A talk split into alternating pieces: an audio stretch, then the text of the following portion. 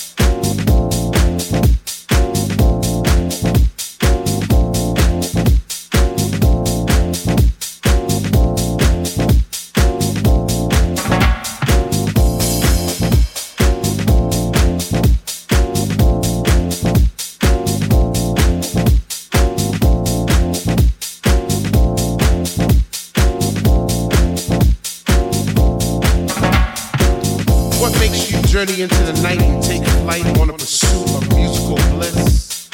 Chasing beats through ghetto streets to a dungeonous temple left by our soul descendants in a quest for peace, energy, and light.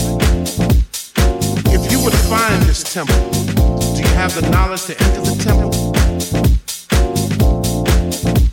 Do you want it? And if you had it, would you flaunt it? Well, it's yours. Flows ignite and flow and soar into your world. Let the fire burn within you, hold it now, it's yours. If you feel it in your soul, follow the light, go through.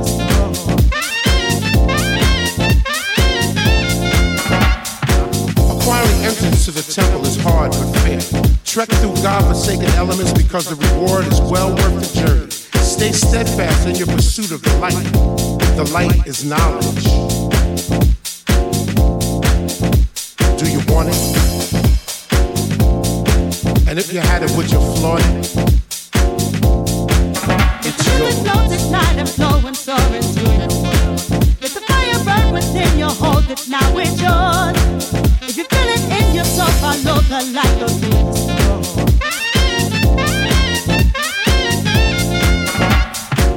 You've stayed true to your quest. So let the beauty